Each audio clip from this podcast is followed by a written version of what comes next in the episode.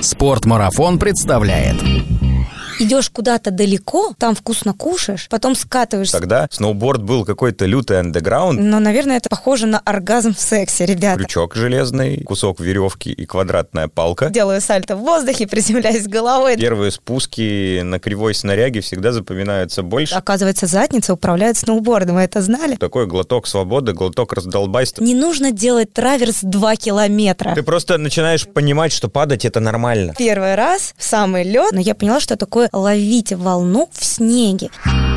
Подкаст об аутдоре, активном образе жизни, путешествиях, приключениях и снаряжении для всего этого. Спортмарафон. Аудиоверсия.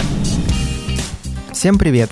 Это подкаст «Спорт марафона». Меня зовут Артур Ахметов, и вот какая история. После записи выпуска, который вы сейчас услышите, я несколько дней находился в поисках названия для него. Какие только варианты мне не приходили в голову, но все они как-то не соответствовали. И больше они не подходили не тому, что несет содержание этого выпуска, а тому, с каким настроением он был записан. В студии «Спорт марафона» мы с Кристиной Герник, но вы пока ее больше знаете как Кристину Потапу, Попову и можете в комментариях к подкасту поздравить ее и ее мужа Сашу со свадьбой. И с Женей Мотолыгой поговорили о катании на сноубордах. Изначально план был развеять все негативные мифы о катании на нем, но каждый раз мы сваливались в обсуждение тех эмоций, которые сноубордисты получают от катания. Мы не говорим о том, что все катающиеся на лыжах суровые и строгие, но все же один из выводов этого подкаста лично для меня – сноуборд – это для молодых. И речь здесь не про тело, а про то, что у каждого из нас внутри. Ловите этот выпуск про сноуборды, а я передаю привет нашей слушательнице Тоне Ганичевой,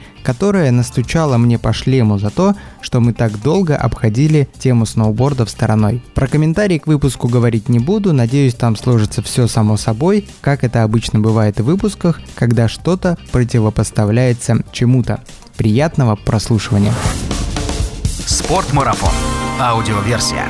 Кристина, привет. Привет-привет. Спасибо, что в понедельник утром пришла в мою студию. Я знаю, что у тебя и у клуба путешественников были такие супер насыщенные выходные. Наверное, хотелось поспать сегодня. Хотелось, но как-то уже привыкла вставать рано. Чтобы все успевать, надо вставать рано. И у нас сегодня тоже утром выдался такой уникальный шанс поймать за хвост перелетную птицу, которую зовут Женя Мотолыга. Женя, привет. Привет, я йоу-йоу, как говорится, Краспол ТВ по пути домой. Ага, маленькая интеграция с Краспол ТВ. Перелетную птицу, которая год сидела в Красной Поляне и не вылетала оттуда. Так, Женя тоже прилетал к нам на выходные, и вот нашел время, чтобы сегодня утром тоже прийти ко мне в студию. Собственно, почему я вас сюда позвал? Мы записываем сейчас, по-моему, 124 выпуск подкаста, и так получилось, что за эти больше, чем 120 выпусков мы все время как-то вскользь обходили одну тему, и я где-то внутренне у себя понимал, что мы почему-то до сих пор не поговорили об этом, и недавно мне по голове настучала одна из слушательниц подкаста, сказала, что это такое? Я понимаю, что горные лыжи, это, конечно, круто, но где хоть один выпуск про сноуборд. И я подумал, что откладывать уже дальше нельзя, и поэтому позвал вас сегодня, чтобы мы поговорили о сноуборде. Так вот, чего будем делать?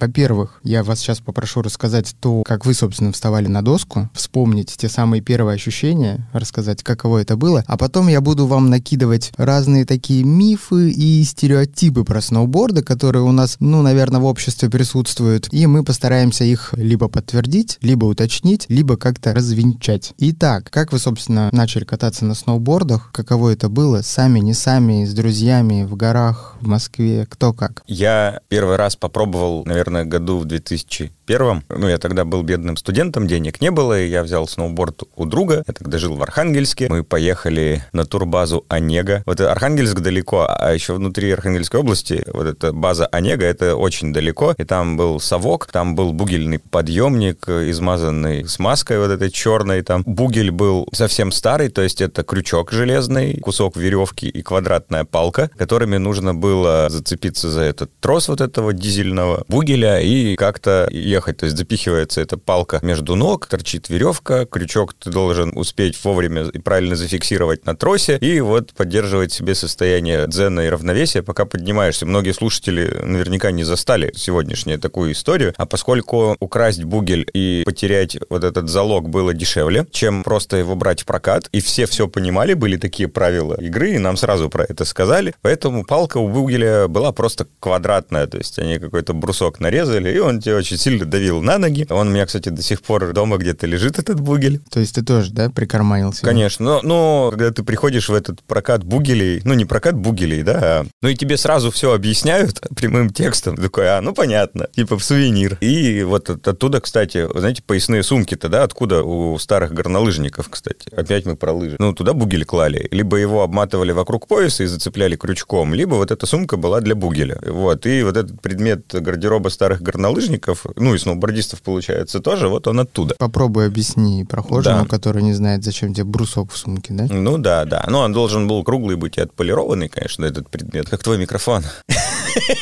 И вот все это было вот так. Никто не умел кататься, никто не понимал, как это делать. Не было инструкторов, не было денег на инструктора, не было никаких шмоток нормальных. Был чужой сноуборд, баллоневые штаны, какие-то кожаные рабочие перчатки. Я чуть не отморозил руки в минус 20. Классно было. 20 лет назад. Да, Архангельская область. В это время наш дизайнер Димон, не в это, даже в 96 году, то есть за 5 лет до этого наш дизайнер Димон уже смог в Питере заказать себе какой-то сноуборд с креплениями, правда, без ботинок, и уже катался к этому времени вполне себе сносно и прыгал в парке. Откуда возникло желание кататься на сноуборде, помнишь? У меня даже такого вопроса не было. Тогда сноуборд был какой-то лютый андеграунд. Я, я был не скейтер, а роллер. Вот вся наша банда, ребят, кто катался на роликах, катались на сноубордах. Лыжи это был тогда удел унылых пенсионеров. Ну, то есть понятно, что все это идет волнами. Сейчас лыжи снова побеждают в глобальной, так скажем, конкуренции со сноубордом. Ну и в этом мы разберемся сейчас. Да. Вот, ну тогда надо было кататься на сноуборде, даже таких вопросов не стояло. Это было круто, этого очень хотелось. И потом, когда я уже после института начал нормально зарабатывать, вот первое, на что я потратил деньги, это была куча снаряги и поездка в Кировск. Второе, на что я потратил, там, я приехал, продавцы, кстати, тогда тоже были беспонтовые, они тоже не очень хорошо разбирались, и мне напродавали кучу всего непонятного. Это ж не спорт-марафон, интеграция маленькая, да. Вот, ну, я это понял, что это все не так. На следующую поездку я себе опять заново все купил, но инструктора не купил и кататься не купил. В общем, ну, как у всех, катаюсь я криво, неправильно. Удовольствия не завезли, да? Не, удовольствия было много. Там мой первый спуск в Кировске был, когда нормальная поездка уже была, наверное, выезд там, в 2006 году, когда прям мы куда-то поехали. Сутки пили в поезде, потом вот это бронировали квартиру с запахом умерших бабушек в Кировске. Потом нам какой-то из выездов там просто в десятером избили местные гопники, шмальнули из травматов. Ну, в общем, это вот сноубординг такой середины 2000-х в Кировске. И понятно, что инструкторов не было. Были какие-то чуваки, которые учили кататься так же криво, как они это делают сами. Ну, вот у нас там в Архангельске. Поэтому я криво закатан, я до сих пор неправильно еду. Видимо, поэтому я там не умею не прыгать в парке, я только умею покататься по пухлячку, и мне только это нравится. Поэтому я, когда вставал на лыжи, я сознательно пошел с первого дня к инструктору, чтобы не повторять историю, что ты на сноуборде едешь, и только до определенного момента там твоей корявой техники хватает, а дальше у тебя как бы стоп, и, и все. Вот да, сейчас, все, да, я разговорился, да, молчу, Сейчас молчу. От, от Кристины хочу услышать абсолютно противоположную историю. Я пошла к инструктору.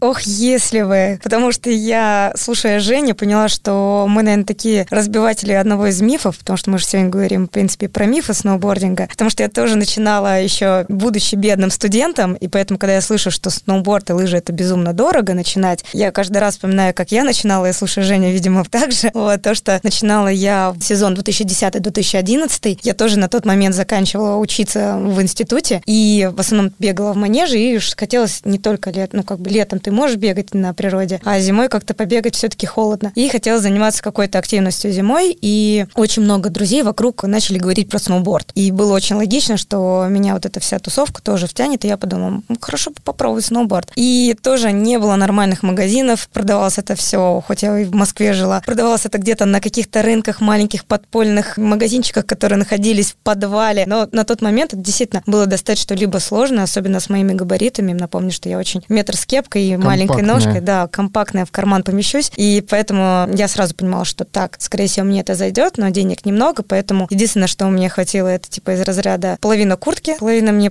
помогли друзья купить, и ботинки, причем ботинки найти было для меня сложно, почему пришлось их купить, потому что друзей не было моего 35 размера, поэтому мы объездили все подвалы Москвы, нашли ботинки, и вот я взяла доску подруги, приехала в Сарачано со знакомым, а дальше это вот почему я упомянула сезон 10 на 11, это знаменитый ледяной дождь в Москве, когда все покрылось ледяной коркой, и именно в эту ночь я решила попробовать стать на сноуборде, то есть мы приезжаем в Сарачано, никого нету, мы едем на подъемнике, нам говорят, что учебная горка закрыта, поэтому надо спускаться с самой вот этой длинной в Сарачанах, и я такая первый раз в самый лед стою на доске, которая, естественно, мне больше, потому что никто ничего не понимал, это тогда не было инструкторов тоже, не было как таковой школ, никто не умел кататься, откровенно говоря, и я стою на доске, еще плюс не с правильной ногой, потому что кто же знал, когда, какая там нога моя ведущая, и я делаю первый спуск и падаю копчиком, то есть я действительно сразу упала копчиком, после этого я три месяца не могла лежать на спине, но меня это не остановило, и я закончила, прям каталась, каталась в этот день, у меня даже сразу начало получаться, и потом я весь сезон такая, прям меня захватила, начала кататься, и уже впоследствии я купила доску, купила снаряжение, хотя нормальная доска моей ростовки у меня появилась только в этом сезоне, потому что я, как тоже очень многие сноубордисты, в принципе, лыжники, решила взять инструктора только этой зимой, в декабре в Шерегеш, я приехала в Шерегеш, снега нет, и я такая, ну, как бы, я уже катаю фрирайд, катаю, в принципе, из разряда неплохо, но что-то не так, вот, не так оказалась очень длинная доска, и, в принципе, абсолютно закатанные ошибки, и я решила, что надо бы взять инструктора, и поняла, что, оказывается, есть очень разные техники, разгрузка в повороте, стойка, для меня это все стало открытием прям, поэтому такой опыт получился как раз вставание на доску, потому что я просто поняла, что можно ездить стабильно, и очень такой интересный опыт. Но ты, в отличие от Жени, решила все-таки повысить свои навыки катания на сноуборде, а не перейти на лыжи, как он сделал, да? Да, потому что, в отличие от Жени, я сначала, как любой москвич, каталась из разряда там пару дней в Москве, и только спустя практически 6 сезонов я выехала в Австрию. Я каталась в Австрии два года подряд, и мы там катались с хорошей такой компанией, прям забойно фрирайд. И мне достаточно быстро объяснили, что фрирайд — это не пухляк, как Женя озвучил, что он любит снежок и так далее. Я достаточно быстро поняла, что фрирайд — это и ты едешь там, где нет снега, и ты едешь там, где очень узко, и ты едешь там, где очень много льда, и ты едешь там, где бугры. И я поняла, что, как, наверное, любой человек, если он начал с жесткого, он начинает любить пожестче. И поэтому фрирайд — это типа пухляк, это очень прикольно развлекалово, но вот БДСМ в сноубординге я люблю больше теперь. И я знала, что чтобы там кататься, а не падать, нужно, конечно, повысить свои навыки. Значит, тебе все-таки нравится больше безопасный БДСМ в сноуборде? Безусловно, потому что я начала как раз свою историю с того, что я упала и понимаю, что такое падение, поэтому я никогда не катаюсь без защиты, и вот Защита теперь еще... картера и стоп-слово. Да, стоп-слово это очень важно во фрирайде. Стоп-слово во фрирайде это лавина, мне кажется. Не, не, да, давайте еще, давайте еще один разок вон там, на конец дня. А я, кстати, пытался тоже корректировать технику, очень много брал инструкторов, на один курс пошел, на другой уже после этого. Но тут, к сожалению, либо ты думаешь и едешь там как-то правильно, либо ты отключаешь это думание и пытаешься кайфануть, но у тебя все равно криво получается, поэтому пухлячок, и все. Вот продолжая Женину думать, потому что когда я начала сейчас учиться, у меня весь этот сезон был посвящен именно обучению, то есть две недели в Шерекеше, потом две недели в Красной Поляне, потом еще две недели в Красной Поляне. И я вот, по сути, все эти полтора месяца я училась только технике, технике, и я узнала, что, оказывается, там столько нюансов на сноуборде, вот, то есть на него встать и поехать довольно-таки просто.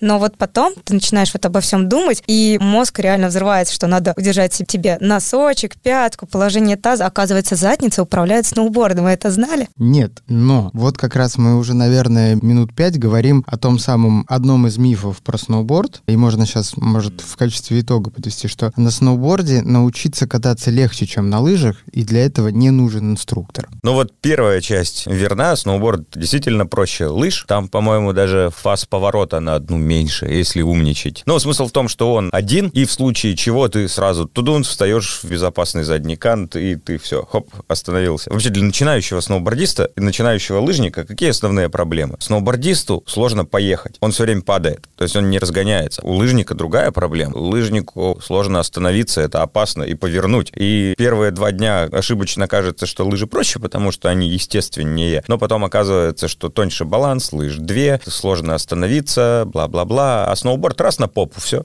Ну, я еще добавлю такое, что мне кажется, одна из таких стоп-слов, скажем так, в лыжах, это наша память у многих от обучения на лыжах, потому что я почему не встала на лыжи, хотя вроде бы это, наоборот, смотрится для девочки очень красиво, естественно, мило, вот, но... Об этом мы тоже поговорим попозже. Я вот вспоминала, как в школе нас пытались учиться на лыжах, и мой опыт это из разряда На пару беговых, метров. Да? да, пару метров, и мои лыжи торчат вверх, а я в сугробе головой, как страус. И поэтому, когда вот был выбор лыжи или сноуборд, у меня вариантов не стояло сразу сноуборд, потому что для меня это было как-то психологически безопаснее. Вот, но просто уже впоследствии, когда ты кататься, скажем так, уровнем среднего, ты можешь быстро и легко на сноуборде. Действительно очень просто, и если ты там используешь защиту колен, бедер и спины, то это действительно все безопасно и очень легко. Но вот когда ты хочешь уже повышать технику для того, чтобы катать там фрирайд, тебе интересно прыгать дропы, то для всего этого тебе нужны разные инструменты, потому что, ну, фрирайд, опять же, как я сказала, я люблю фрирайд в формате БДСМ, он разный, и там нужно уже иметь разные инструменты. Разные инструменты поворота, опять прыжков, контроля доски, и тут уже вступают нюансы. То есть здесь, безусловно, как и везде, нужно учиться. Ну, можно не учиться, а потом ты понимаешь, что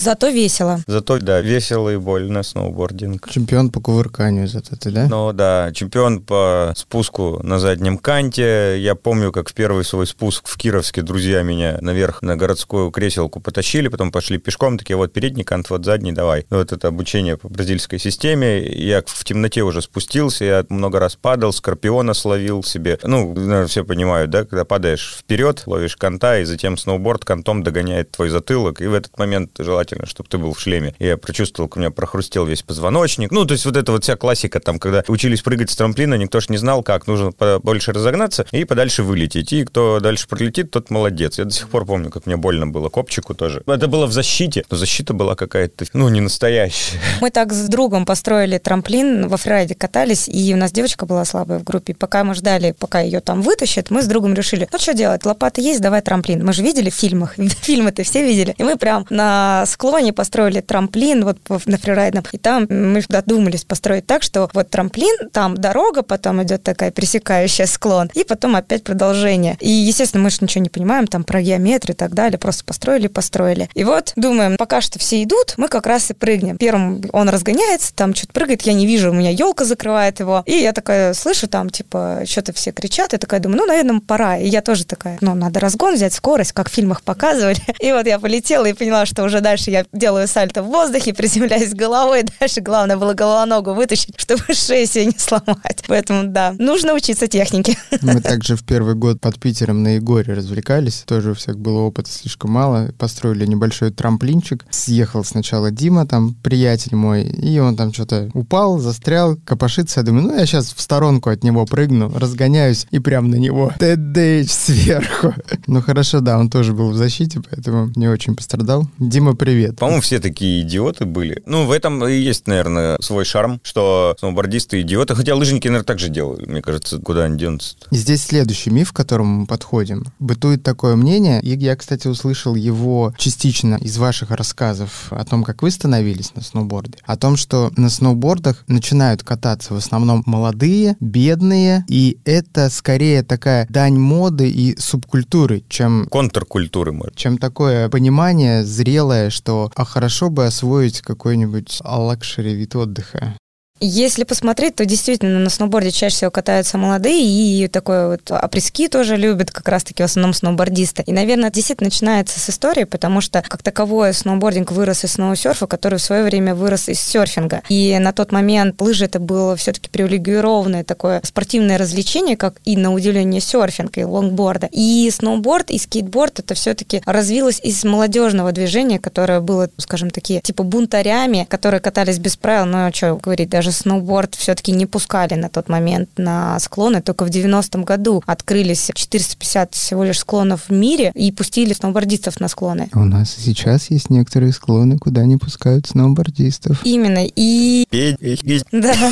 И в итоге получается, что сноуборд, он как таковой молодая дисциплина, ему всего лишь 60 лет. По официальной версии, да. Да, по официальной версии, безусловно, как бы упоминание. Хотя, если так говорить про историю, то, безусловно, мы все катались на ледянках на ногах. Ну да. Вот, это безусловно. Но именно если смотреть прям исторически, то да, сноуборду где-то плюс-минус 60 лет, поэтому дедушек, скажем так, сноубордистов, они только-только должны появляться Но как есть таковое. вот это, знаешь, отдельная ветка в Турции, да, про которых снимал Джереми Джонс, что Да. там сотни лет вот эти катаются на досках таких длинных и палкой себе подруливают. Но это у них какая-то своя там вообще веселуха. Хотя мне кажется, Да. что они просто мандарины тащили наверх, потом надо быстрее спуститься к морю за мандаринами. Вполне, вполне. Да, и получается, что действительно, ну, э, если говорить про лыжи и сноуборд, вообще для более взрослого человека, наверное, сноуборд будет более безопасен с точки зрения коленного сустава. Но у него Потому что- живот, живот. Ну, смотря, потому, почему? Ты едешь боком, у тебя живот сбоку находится. неудобно, говорят. Но это уже про крепление тогда вопрос. А если говорить именно про коленные суставы, то сноуборд, наоборот, больше щадящий Ну да. как раз-таки спортивный инвентарь, чем лыжи, потому что на лыжах ты себе коленные суставы все равно так подбиваешь. Ну да, колени это, кстати, для многих важный момент. Там многие знакомые катаются на сноуборде, они на него перешли с лыж после травмы коленей, и там нет такой нагрузки, да, это. А если продолжать вот студенческое время, то просто получается, что сноуборд в Россию, например, пришел, когда это были 90-е, 2000-е, и получилось, что все вставали на сноуборд именно студент, потому что это было молодое направление, и молодое поколение, естественно, его подхватило, потому что лыжи это привилегированы, и тогда действительно это было дорого. Вот. А сейчас, если посмотреть, есть и как в лыжах, и как в сноуборде, есть дешевые модели, и, конечно же, безусловно, супердорогие. Если сноубордист может спокойно собрать себе комплект, который будет стоить там гораздо дороже. сноуборд Хотя- дешевле, дешевле, да. я, я честно скажу, я не видела пока что сноуборд, который бы стоил там 600 тысяч с плюсом, как, например, есть в лыжах. Но, безусловно, что есть и дешевые лыжи, есть и дешевые сноуборды. Но тут все зависит от того, как ты управляешь снарядом и что ты хочешь от снаряда. Ну и опять же от экипировки. А, еще лыжи в школе беговые. Это была одна из причин, почему люди не хотели кататься на лыжах. Ну, типа, у меня была физкультура на лыжах. Как Лыжи вот у меня. ассоциировались, да, с неудобными ботинками, физруком, короче, вот, вот с этим вот всем, от чего ты хотел поскорее сбежать. А сноуборд — это, по сути, был такой глоток свободы, глоток раздолбайства. Вот я сейчас давайте прикольную историческую тему затру. Сноуборд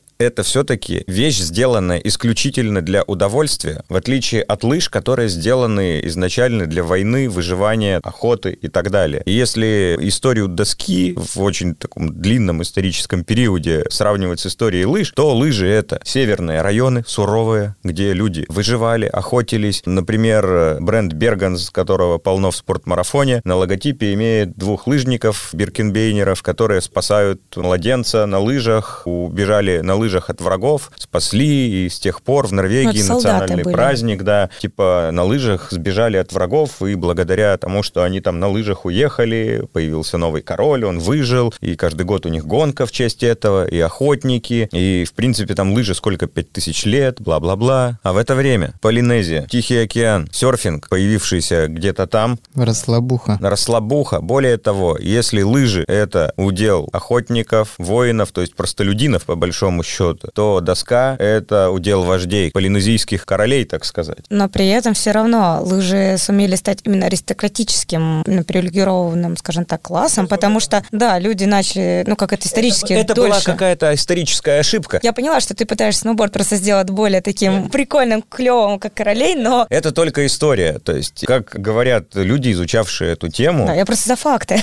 вождь, который упал на волне, который не справился с волной, его вполне могли сместить. Понимаешь, насколько важно было кататься на доске в древней Полинезии? Понимаю, более того, я даже поддержу тему насчет того, что сноуборд это для получения удовольствия, в отличие от лыж, потому что все-таки даже если лыжи появились как способ выживания, то есть охоты, опять же, защиты, то сноусерф, прародитель сноуборда, он же появился как подарок для дочери, то есть его же сделал э, как раз-таки Шерман Попен. Да. Да, и он для что своей сделал? дочки в 1965, кажется, и подарил его на Рождество. Но как он сделал? Он взял сначала две лыжи, прибил к ним досочку, дочка сказала, ну, норм, но что-то как бы не то, и он взял одну широкую, сделал доску, и она такая, вот, теперь норм. А в 91 году взяли и распилили сноуборд опять пополам, сделали сплитборд. Сплитборд. Но, тем не менее, тем не менее, сноуборд был сделан исключительно для удовольствия ребенка. Вот в современной э, истории этого снаряда. На мой взгляд, это основное отличие, что это чисто по кайфу. А И ты лыжи... катаешь, да, и получаешь детскую радость. охота зачем-то, я не знаю, там соревнования, вот это. Ну ладно, сноубордисты тоже вынуждены были, но... Если даже едешь, например, на подъемнике, то можно очень часто услышать разговоры сноубордистов и лыжников. И вот лыжники всегда там, я еду со скоростью там 90, а тебе сколько показал? Там из разряда, а вот у меня там типа лыжи едут вот так с этим парафином. А сноубордисты, о, Э. давай катнем вот там кайфанем. О, вот там пухляк не раскатан. То есть, если так посмотреть, действительно, и разговоры отличаются. Лыжники все время куда-то торопятся, куда-то спешат, а сноубордисты спокойно куда-нибудь доедут, потом сядут, попьют чайку где-нибудь на склоне под елочкой, и все, и в кайф. Но, если, как Кристина говорит, послушать лыжников и сноубордистов, да, еще один прикольный этот есть лакмус. Выкладываешь фотку со своего катания, я часто про это рассказываю. Если ты на лыжах, тебе сразу такие, ну, руки не так, вот лыжи надо пошире поставить, короче, ангуляция, вот, посмотри. Такое, или сноубордист фотку выкладывает, где он там закопался вообще по уши. И сноубордисту, в отличие от лыжника, о, вообще красава, нормально катнул такой, сколько снега. Это как раз еще один миф или факт про сноуборд. Вот, Кристина, ты сказала, что на лыжах девочка выглядит лучше, но я слышал, наоборот, мнение, что... Не-не-не, на лыжах точно лучше. На лыжах точно лучше, ну, изящно. Знаешь как, девочка на сноуборде выглядит лучше всего, когда она застегивает крепление. Потому что для этого... ракурса? Если ты стоишь, например, сзади, а девочка чаще всего стоит как бы вперед, чтобы потом спокойненько двинуться, не объезжать никого на сноуборде. И вот ты такой стегишь. Я всегда, когда выбираю себе штаны, сноубордические или комбез, я смотрю, как будет в наклоне выглядит попа, потому что ты встаешь, начинаешь застегивать, и тебе, чтобы, ну, как застегнуть, тебе надо наклониться. Для этого нужна растяжка, безусловно, почему уже не сказала про пузо. Поэтому, да, девочки не стоит набирать. Но если говорить про лыжи, то, безусловно, эстетически это будет смотреться красивее, потому что, если говорить про моду, то мода у лыжников, она приталенная. И получается, что все линии девушки, конечно, в лыжных комбинезонах или в лыжных курточках, они смотрятся все такие прям красотками. Но, например, в Австрии я обошла всех лыжниц, потому что в Австрии очень уважают фрирайд, и там катающих девочек прям реально любят. И надо мной друзья тогда в компании пошутили, что я могу жить там весь зимний сезон, ничего за себя не платить, и у меня будет крыша, питание и так далее. Потому что, когда я пришла первый раз в кафе, я прихожу в горнолыжном комбезе, в куртке, штанах, я снимаю куртку, кладу свой фрирайдный рюкзак, снимаю куртку, а у меня под низом оказывается черепаха, и еще плюс как раз-таки бипер. На меня весь ресторан просто повернул голову, и за мной следили все мужики. Типичные понты сноубордистки. Да, да, да. Просто надо купить для девочки, достаточно купить черепаху и бипер, и ты будешь уже классно выглядеть. Ну, как я сказала, хорошие штаны, чтобы при наклоне. Но девочки-лыжницы, они, конечно, красотки, их ну, лыжи, прекрасны. в принципе, более естественно выглядят. Если посмотреть соревнования как раз по какому-нибудь фрирайду, лыжному и сноубордическому, они же обычно вместе проходят, то насколько стабильнее, изящнее, да, и увереннее и быстрее лыжники. Особенно, кстати, это в женском видно. Но это видно, потому что лыжи могут позволить себе более изящные линии. Сноуборд так все-таки не может себе позволить, для этого нужно... Поэтому пофиг на изящность, зато кайфово. Безусловно. Короче, девочки на сноуборде кайфуют, а девочки на лыжах, безусловно, красиво выглядят. Позерят. Миф вам следующий. У сноубордистов всегда мокрая попа. Это, по-моему, правда. Кто-то там говорил хорошую фразу, что как бы хорошо не ехал сноубордист, он в конце все равно упадет. У лыжников это в большинстве случаев не так. И, конечно, если у тебя связаны ноги, ты часто или на коленях стоишь, или сидишь на попе. Поэтому нужны как раз наколенники, в первую очередь, для тепла, и защита картера тоже для тепла и для ударов. И попа, понятно, в сегодняшние времена сухая, потому что есть хорошие мембраны, но раньше, ну да, все мокрые. Ну, руки мокрые, в первую очередь-то, кстати, а не задница. Руки.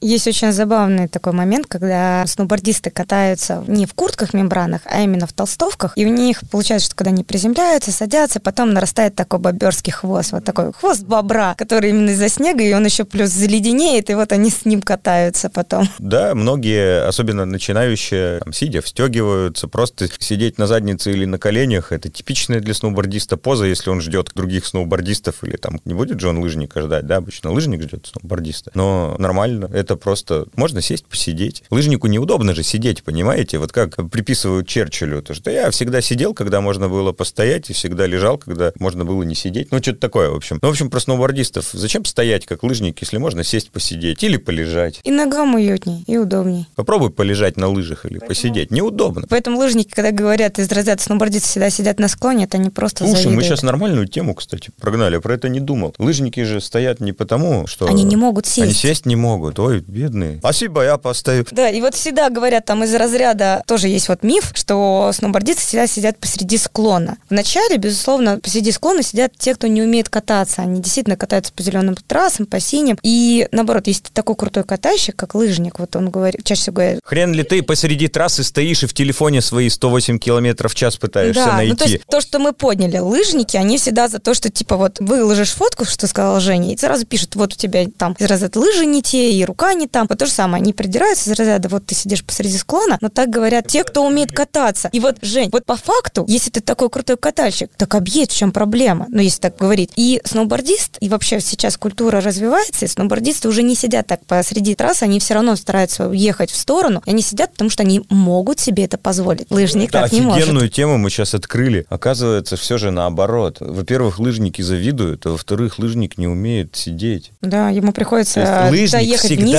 лыжник выстегнуться. сидит только на подъемнике, и то, ну, И то не очень удобно, потому что еще у него же неудобные ботинки, в них ботинки идти удо- неудобно. Нет, удоб- У лыжников ботинки сейчас удобнее, чем у сноубордистов, и на Хорошо, кресельных ты, подъемниках если надо лыжникам идти 5 удобно. километров, ты в чем предпочтешь, в сноубордических ботинках или в лыжных? Да, в обычных.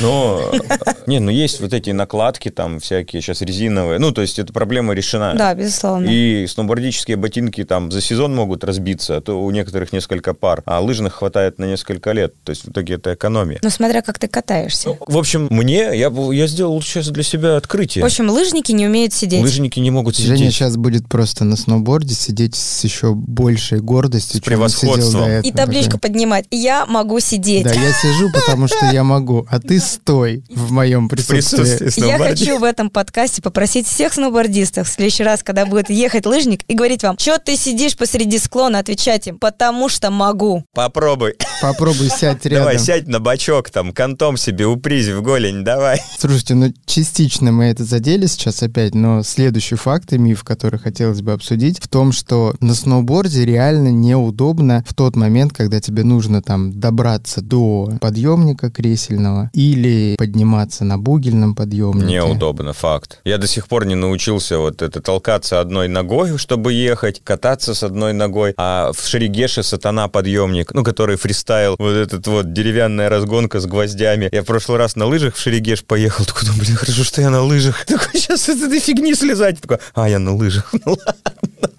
Я честно скажу, я до сих пор боюсь бугельный подъемник. Это для меня большая прям вообще фобия. Жень, просто ты начинала с бугельного подъемника, понимаешь, в своем Архангельске, сейчас где даже не было подумать не нормального могу, как, кресельного. как это было. Я сейчас как вспомню. А я, честно скажу, я боюсь. Мне обязательно нужен друг-лыжник, за который я прицеплюсь и буду рядышком ехать, потому что дальше у меня происходит паника. Поэтому я честно признаю, что я люблю кресельные подъемники, но если говорить про то, что продвинуться там вперед, то, во-первых, да, одна нога встегнута, другая нет, ты двигаешься. Либо лайфхак для тех, кто любит там фрирайд и так далее. Возите с собой палочку. То есть, когда мне надо куда-то вот доехать, я просто достаю палочку, я вижу, что я теряю скорость на ровном, я просто начинаю себя подталкивать, и все. На сноуборде с палочкой?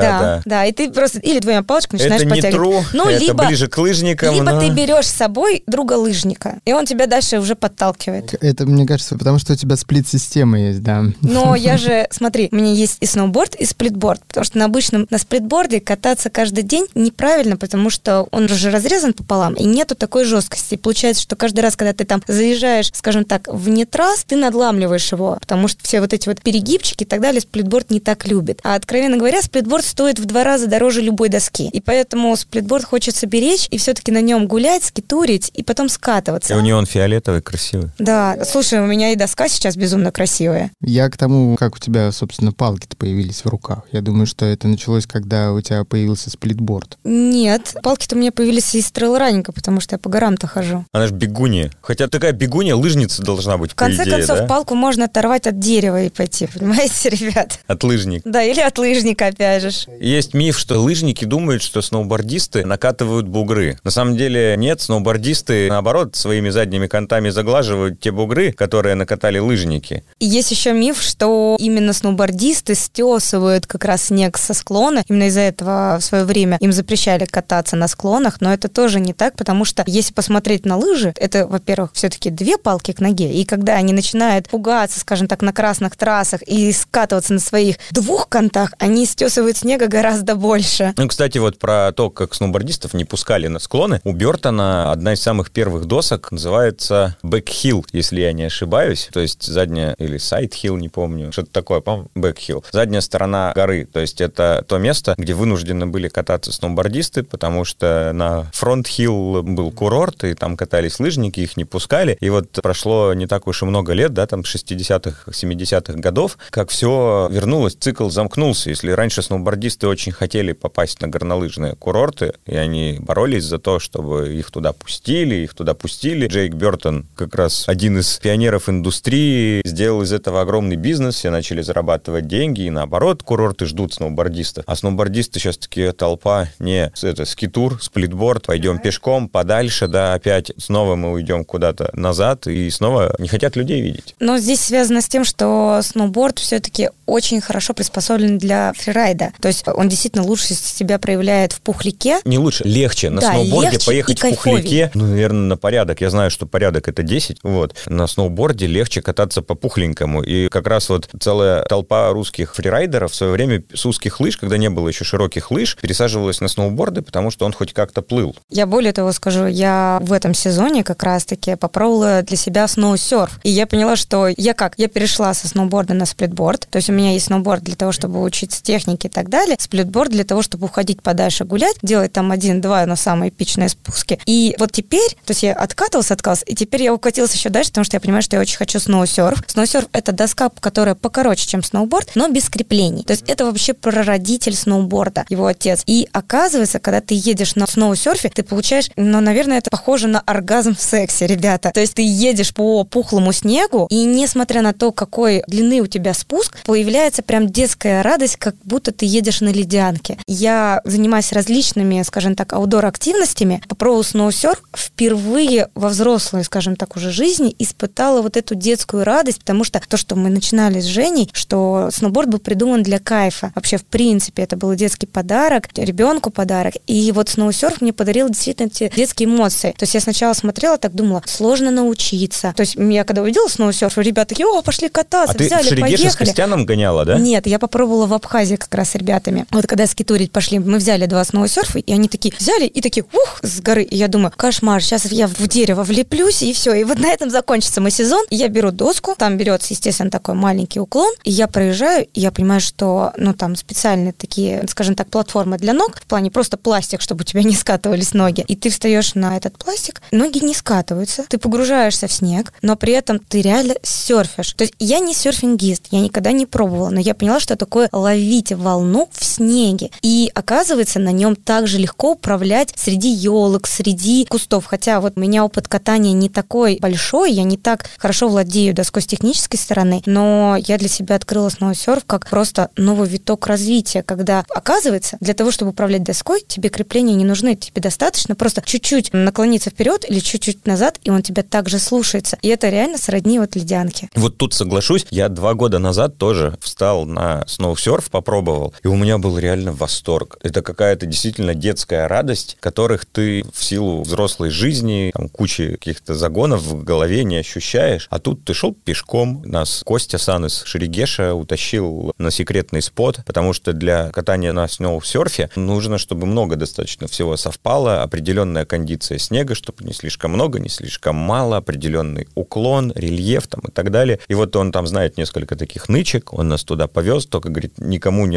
рассказывайте, что это за место. Но его быстро раскатывают. Еще ж нужно найти такое место, чтобы было достаточно легко и быстро подниматься, чтобы сделать несколько спусков. И вот я тоже думал, что сейчас будет такое. И я понимаю, что я стою весь в этой дорогой экипировке, в шлеме, там еще в чем-то, и рядом Костян такой в ушанке такой, эй, да. И я когда поехал, я думаю, сейчас все упаду, точно упаду. Раз не падаю и не падаю. И вот тут как раз эти современные технологии этих сноусерфов действительно работают. Он кантуется, он держит снег.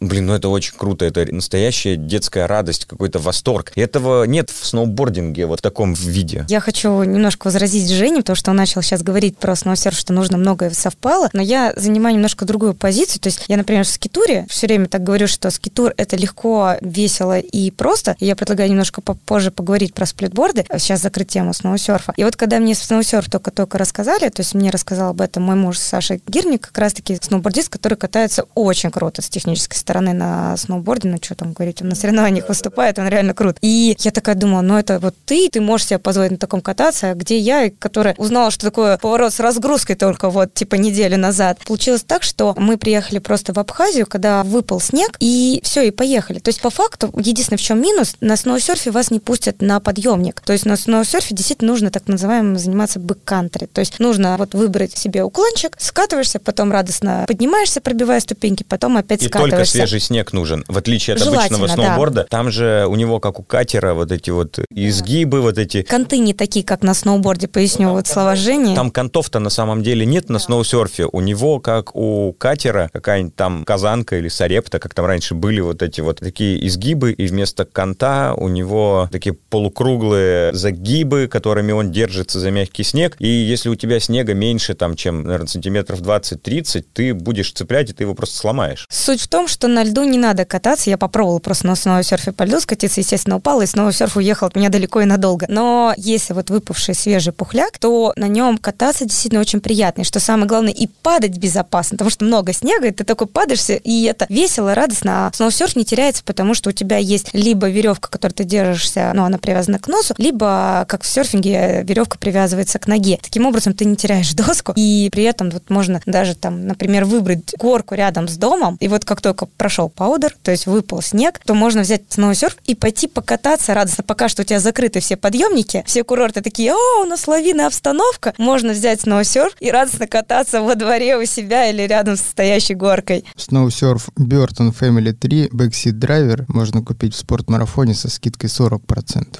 И сколько он со скидкой стоит? 17 800. Это, кстати, крутая цена за сноусерф такого уровня. Да, сноусерфы нынче дороги. И достать их очень сложно в России. Да, да, да. К сожалению. Но, но, и тут ты понимаешь, что вот эти серферские навыки чуваков, которые делают серфовые доски, правильные шейпы, которые понимают, как ведет себя волна. И вот есть чуваки, это новая профессия, вот этот шейпер, человек, который делает формы досок. Это профессия, которая там активно развилась в последнем может быть, там 5-10 лет в сноубординге, и вот эти чуваки, они понимают, как ведет себя снег, и это уже не просто фанерка, а это, по сути, это гидродинамика, ну, только это снегодинамика. И ты, когда встаешь, ты понимаешь, что сноусерф современный, он цепляется за мягкий снег, в отличие от обычного сноуборда. Обычный сноуборд плоский так не делает. И это настолько сильно чувствуется, и ты не падаешь, он из-под тебя не убегает, он держится за это. И, короче, это, это очень странно. Вот это прям восторг у меня был. Такой, как так? Он не падает падает, он как будто вот он цепляется за него.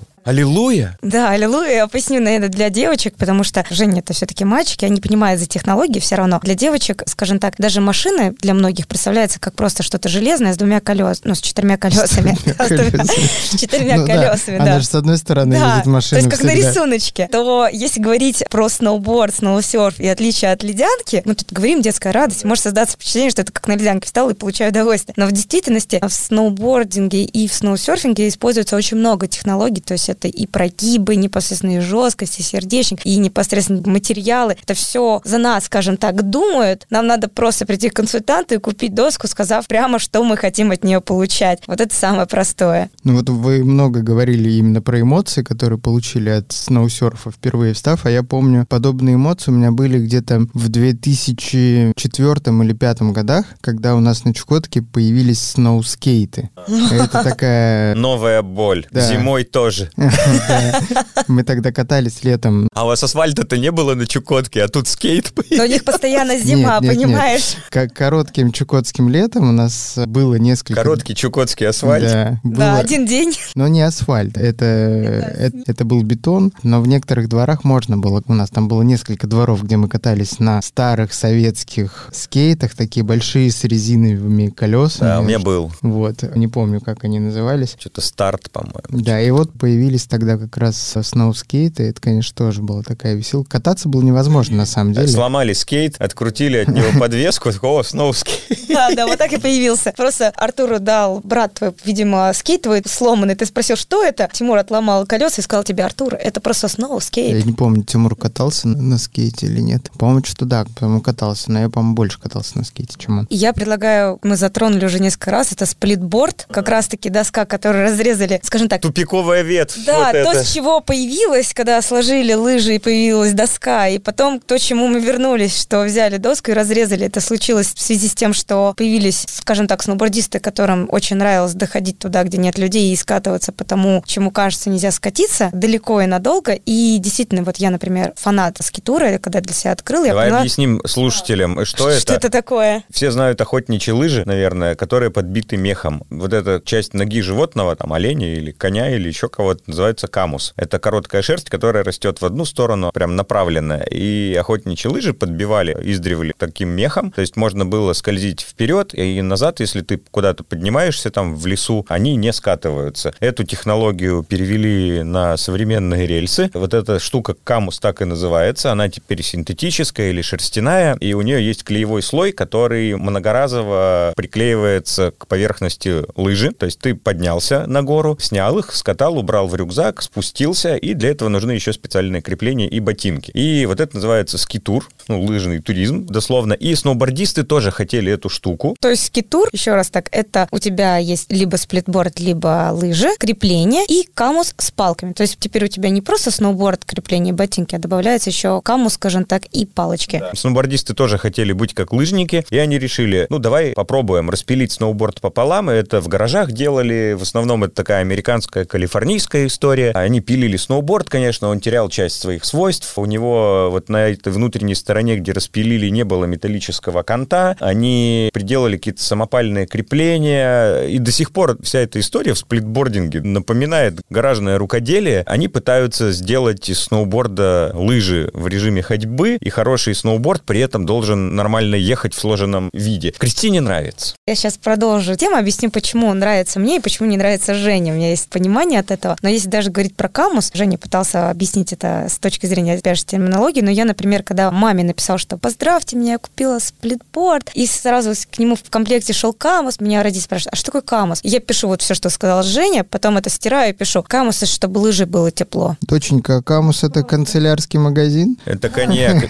это коньяк, ребята. Пишите из разряда внизу подкаста в комментариях ваши версии, что такое камус. Камю 07. Да, но если вот говорить, например, почему мне нравится, почему Женя такой говорит, что ну надо подумать. Дело в том, что сноуборд действительно очень крут для паудера, то есть непосредственно для нетронутого снега. Потом лыжники такие типа, а что мы отстаем, мы можем ходить дальше, катать круче линии, а сноубордист идет сзади, скажем так, по пояс снегу грустно, называет это бэккантри, типа я крутой, но в действительности страдает. Сноубордисты попытались догнать, скажем так, лыжников, поэтому взяли, распилили себе сноуборд, и он имел только два конта по факту, посередине этого не было конта. И уже впоследствии как раз подумали, а почему не сделать кант посередине? И таким образом сейчас сплитборд имеет по факту четыре конта, тоже как лыжи, но благодаря креплениям он собирается назад в один единый сноуборд. Который на самом деле не очень единый, он тоже играет. Да. Но... Я когда впервые пробовала походить как раз-таки, я пробовала рядом с учебным склоном в Красной Поляне, и я такая беру сноуборд, разъединяю, начинаю подниматься, мимо меня идут люди такие, а что это за форма лыж такая странная? Ты такой, типа, свой среди чужих и чужой среди своих. Но в действительности на трассе ездить на сплитборде не очень хорошая затея, потому что он играет. Если ты пытаешься прыгать внутренний кант, он цепляет немного. Это действительно не для трассы. А сплитборд — это для прогулки. И вот почему меня, например, скитур зацепил, почему Женю нет. Дело в том, что в креплении ботинок стоит не жестко, и поэтому ты скатываться на сплитборде, когда он разъединен, не можешь так, как на лыжах. Это небезопасно. Ты можешь упасть и действительно себя не, у некоторых переломать. креплений сейчас есть фиксация пятки. Дело в том, что существует три вида крепления, два похожие, и они все равно, ну, скажем так, оставляют Ой, тебе пятку закрепленной. Мы там а сейчас, есть сейчас жесткие крепления, есть жесткие крепления, в которых катаются в горнолыжных ботинках. И это действительно более безопасный способ. Но если говорить про скитур, то Женя вот сказал, что ну, это так себе история, потому что большинство людей представляют себе скитур, что обязательно такие жесткие мужики, которые познали жизнь, они уходят куда-то в поход, они скатываются по жестким линиям, на них еще альпинистская снаряга, скорее всего, они лезут куда-нибудь в скалы. Я же говорю про скитур немножко другого формата. Я за скитур, когда ты медленно, спокойненько заходишь в гору, с красивым видом пьешь чай. Для девочек я сразу скажу, скитур отлично качает задницу. В принципе, скитуром отлично заниматься именно для задницы, потому что когда ты смотришь на них такой, вот как девочка, я скажу так, думаешь, охереть, это что, туда подниматься? Сразу То подругу надо сказать просто, хочешь попу орех, просто заходишь и все, потому что ты на свежем воздухе гуляешь, вкусно ешь посередине, и при этом ты получаешь себе нагрузку для задницы так, как будто ты неделю в тренажерном зале. И у меня вот подруга есть, а Света, как раз жена Дмитрия Ковинова, она представляла себе скитур, действительно что-то жесткое. Я ей такая, да не должно быть жестко. И вот мы пошли гулять, и это действительно было вот мы просто идем как в парке с детьми, гуляем, доходим до моста, спокойненько, вкусненько там кушаем. Вообще эта история про вкусно покушать вдали от людей. Потом ты спокойненько скатываешься по следу, где ты хочешь съехать, и все. И почему меня зацепил, например, скитур, это история первая, то, что это про удовольствие и, в принципе, покачать задницу, а меня зацепил скитур, потому что я поняла, что мне не так нравится кататься кататься по трассам, потому что ну, ты делаешь вот эти спуск, спуск, спуск. Мне нравится история про приключения. Это когда ты идешь куда-то далеко, там вкусно кушаешь, потом скатываешься какую-то необычную красивую линию, а потом ты оттуда выходишь к людям. И получается, что у тебя история получается не просто из разряда «О, я ехал сегодня 90 километров в час, забился там по линии клевой, там обогнал лыжника», а ты рассказываешь «Вы знаете, в каком лавинном бросе я сегодня ползал?» Короче, ты сейчас пытаешься рассказать про то, что... Что у тебя, наоборот, приключения получается. Ты получаешь за день впечатлений и историй больше гораздо, Нет, чем ты, ты просто, просто- катался. Ты еще не поняла, про что ты пытаешься рассказать. Давай, ты сейчас, во-первых, ты не скитурила на лыжах, и на лыжах это делать намного проще и расслабленнее. Я не скитурил на лыжах, потому что меня учили в школе на лыжах стоять. Я не хочу на лыжи. Так вот, смысл в том, что скитур — это зимний поход, но в отличие от летнего, ты еще вниз скатываешься с кайфом. И чтобы объяснить людям, что это такое катающимся, ты говоришь, это как летний поход, только у тебя вниз колени не устают, а ты еще и вниз кайфуешь. Они такие, а, понятно. И вот когда ты делаешь это на лыжах, у тебя все сочленения снаряги жесткие, лыжа жесткая, она не деформирована, пластиковый ботинок, хорошее крепло, голеностоп закреплен, ничего этого в сноуборде нет. Если тебе нужно идти 2 километра траверсом горы, на сплите у тебя просто умрет голеностоп. Да, это сложнее. А На лыжах такой проблемы нет, поэтому скитурить на лыжах легче. Но для этого надо научиться кататься на лыжах. Есть Да. такой минус. Да, это огромный ну, минус или плюс. Я вот уже 4 года пытаюсь, у меня уже начало получаться, но, на мой взгляд, все-таки вся вот эта история с тем, что ты куда-то идешь, на лыжах или на сплите, это все-таки изначально про лыжи, но если уж ты совсем ортодоксальный сноубордист, то тогда, да, сплитборд. Но все-таки нужно реально понимать, что сноубордисты пытаются сделать нормальные лыжи, но у них пока до конца не получилось. И Это это, правда, не да. true, и это не true, когда сноубордист пытается сделать До лыжи. сих пор нету нормальных креплений Вот для тут сплитборда. представляете, насколько нужно было первому сноубордисту, который решил распилить сноуборд все-таки на две лыжи, переступить гордость свою, когда Он ты, был пьян. Наверняка, мы же говорили, что это опрески было. ты всю жизнь говорил всем, что нет, у меня будет всегда одна доска, мне не нужны вот эти ваши палки и две лыжи. И тут ты такой понимаешь, И кроме шуток, это важный момент. Знаешь, как, Жень, сноубордисты изобрели лыжи. Да, как это про миллениалов шутки, да. Да, что в И вот это, Клабхаус и знаете, изобрели это радио. Известная картинка, когда при заходе в сноубордический ад демон пилит сноуборды пополам на сплиты. Ну, на лыжи типа пилит. Ну, это старая карикатура. А она приобрела новый смысл. Теперь там рай. Ну, потому что я надеюсь, что в скором времени научатся делать более удобные крепления для сплитборди- Пока страдай, сплитборда. а я на лыжах. Да, только для этого нужно потратить 4 года, поэтому я лучше 4 года буду кайфовать, аккуратно заходя как раз куда-нибудь покушать. Просто не нужно делать, Жень, открой секрет, не нужно делать траверс 2 километра. Это вопросы к гиду на Камчатке. Поэтому, друзья, хотите просто в кайф, пейте чай и получайте удовольствие. И все-таки, да, самый большой кайф-то, вот как выяснили у обоих, у нас был на сноусерфе. Да, неожиданно. Я, честно скажу, я ожидала много от этого подкаста, но не ожидала такого, что мы с Женей оба такие, типа, пробующие и сноуборд, и сплитборд, и, в принципе, лыжи. И оба такие, оказывается, самый-то большой кайф на сноусерфе, то, с чего вообще все началось. простое. Опять же, есть девальвация игрушек у каждого человека, и первые спуски на кривой снаряге всегда запоминаются больше, чем непонятно какой спуск по счету, когда ты уже всего попробовал, был и там, и там, и вот так, и на вертолете на хелиски, и скитур, и вот так ты походил, и курорты посетил, да. И градус растет, растет, но ты все не получаешь такого же удовольствия. И тут, Да, да, оказывается, да. тебе где-то оттуда говорят, Снега слишком возьми мало. просто доску, без креплений, просто доску. Да, да. Ну вот, простые вещи. Поэтому нам, наверное, иногда хочется поставить на компьютер первый Doom и поиграть в него. Или, например, змейку в нойке взять. Ой, а мы вчера, это, извиняюсь, пошли играть в VR, в детский мир, и мне дали какие-то модные игры. Я говорю, это что-то все неинтересно. Он такой, есть Сириус Сэм, тупая стрелялка. Я говорю, о, давай. А он такой, «Это такая же старая игра. Я говорю, нормально. На Я меня говорю, посмотри, да? «По- да, последнее, что я помню, это я прошел Диабло 2 бабой с луком на каком-то курсе летом. И вот это я помню, тогда это было прикольно, а сейчас я начинаю играть в эти модные, супер реалистичные компьютерные игры, и мне не прикольно. И тут, скажем так, молодежь лет 14-15, слушай, нас говорят, там у вас нафталином не запахло? У нас аудиоподкаст, там запахи пока не передает.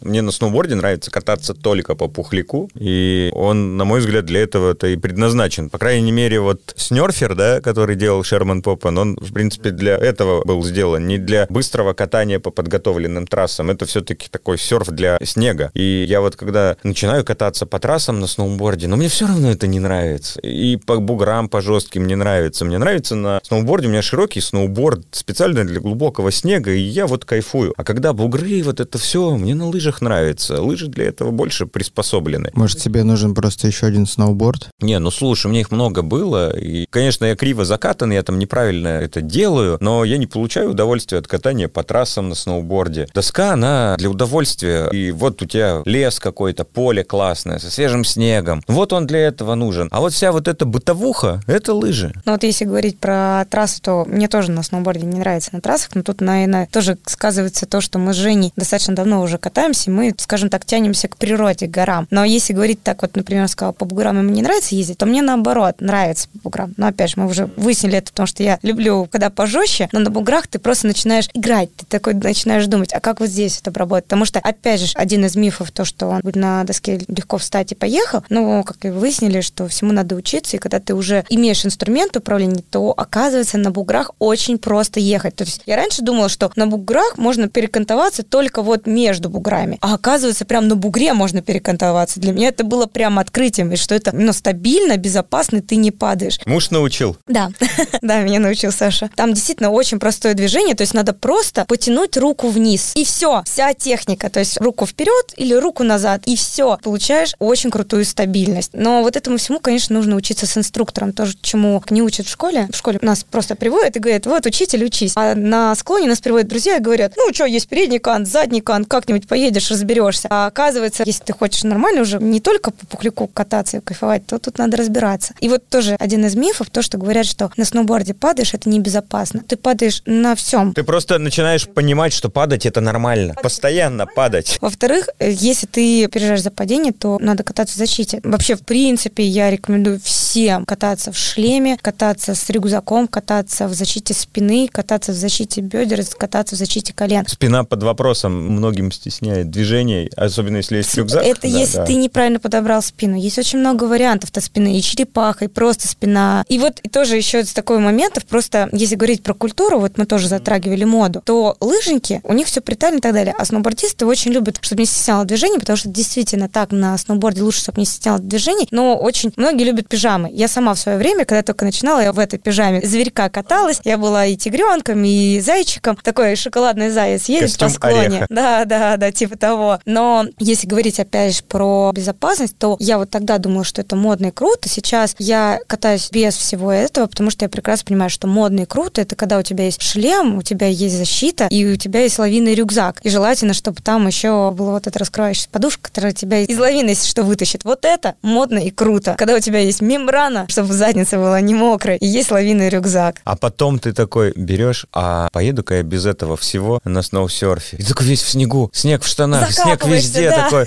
а, о, о, вот это да, вот это так можно давно было? забытое ощущение, это мокрые штаны, мокрое все. Я замерз, ого, вот это да, как в детстве. Или ты хороший мембране, катаешься на сноусерфе, падаешь, получаешь себе удовольствие, но только у тебя не мерзнет задница, и ты не мокрый. Да, да, И да, тут да, вообще ты такой, ого, а так можно было? Но, кстати, вот вся эта история, ну, New School, парковая, сноубордическая, до сих пор есть определенный кич кататься без защиты, без мембран, там просто Особенно в футболка, парке, на толстовка. Ну да, удивление. да, это именно парковое катание. И вот вся эта история, когда маску надевают под шлем, одна из основных версий происхождения такого стиля. Сноубордисты катаются без шлема для себя, но когда соревнования, особенно когда это стали показывать по телевизору, пришли политические ограничения, так сказать, что вы подаете пример детям, и вам нужен шлем. Поэтому шлем надевался сверху всего, что есть для проезда, как раз сверху маски. Он делал то, что ран, который требуют судьи и который под камерами, выезжал, снимал шлем, продолжал кататься как есть. Это одна из основных версий, почему шлем сверху маски носят. Но если говорить вообще так про шлем сверху маски или наоборот маска сверху шлема, тут мне вот мой муж Саша сказал очень хорошую вещь. Он носит маску под шлемом, и когда он, например, падает, потому что ну, все-таки он прыгает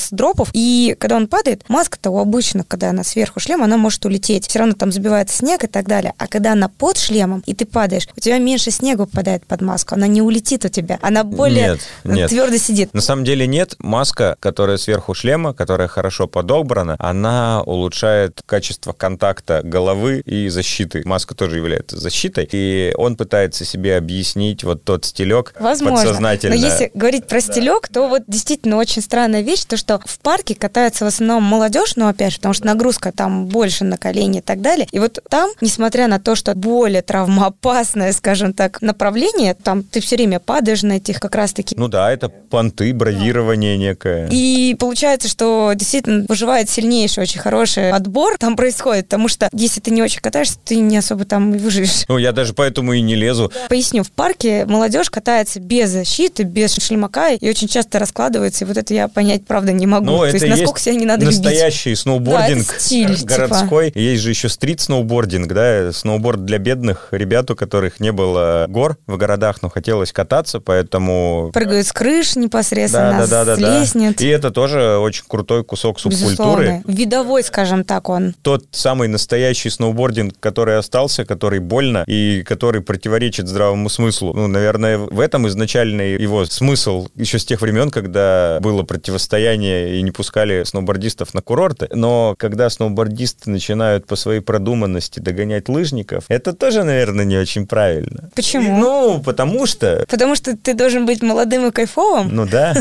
наверное, наверное. Я не знаю, тут каждый для себя решает, В конечно. общем, мы только говорим о том, что сноуборд, сноусерф, сплитборд в любых его проявлениях — это про кайф. Ну да. Да, выполню свою миссию ведущего подкаста. А, Ну-ка. Забыли мы про Артура. Подведу определенную черту под нашей беседой. Наверное, вся наша сегодняшняя встреча, она подвела к одной простой мысли. Сноуборд — это все-таки больше про эмоции и про кайф, в отличие от другого вида горнолыжной активности, о котором мы говорить сегодня не будем. Но здесь, наверное, важно понимать, что вот этот самый кайф и вот это самое удовольствие мы можем получать в любом возрасте. Просто когда мы более молодые, мы это делаем немножко безбашенно, немножко необдуманно и немножко так, как получится. Когда становимся взрослее, нам хочется более осознанного катания, более безопасного, более техничного, которое Может, и не числе- хочется, но приходится. да, в том числе мы можем получить и на сноуборде, просто подходя к этому уже более рационально и позволяя себе больше на это трат. Чем старше, чем больше зарабатываешь, тем дороже игрушки, тем меньше от них удовольствия. Ты А потом становишься вспоминаешь сноусерф. Но он тоже не самый дешевый.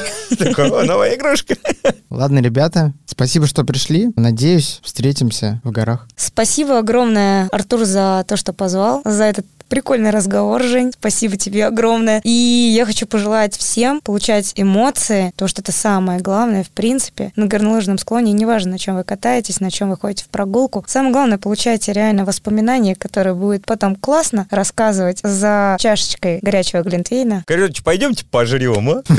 Женя просто хочет обедать. Все на это расходимся. Всем пока. Надеюсь, увидимся в горах. И купите себе вместо новой тачки несколько поездок в горы. Перед тем, как мы пойдем и в очередной раз за эти несколько дней покормим Женю вкусной едой, я хочу попросить наших слушателей, сноубордистов, написать, может быть, мы не обсудили какие-то мифы о сноуборде, которые они слышали, с которыми им приходилось бороться. Ну и, конечно же, наших слушателей-лыжников накидать нам каких-нибудь э, гневных комментариев с доказательством того, что лыжи все-таки лучше сноуборда. Ну все, пока, ребят. Но пасаран.